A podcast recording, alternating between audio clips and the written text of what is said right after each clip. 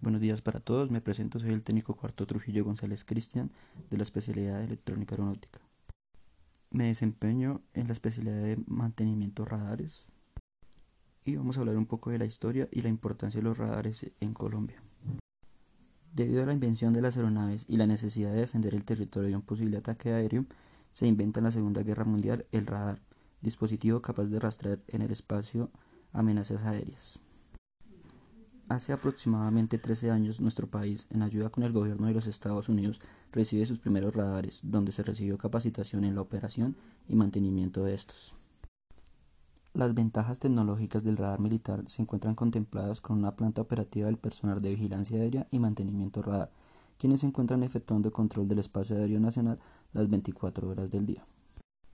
Cuando hablamos de fuerza aérea, inmediatamente pensamos en aeronaves, pero también hay un trabajo silencioso por parte de los radares y muy importante debido a que es la primera alerta a un ataque aéreo. Estos equipos también se utilizan para combatir el narcotráfico en Colombia, donde se han efectuado sin fin de operaciones con importantes resultados de incautación.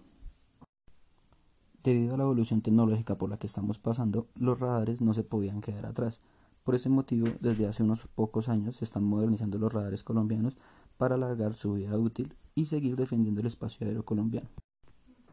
Cabe aclarar que el radar es un equipo demasiado confiable y con muchos años de servicio, ya que su fecha de funcionamiento va desde los años 70.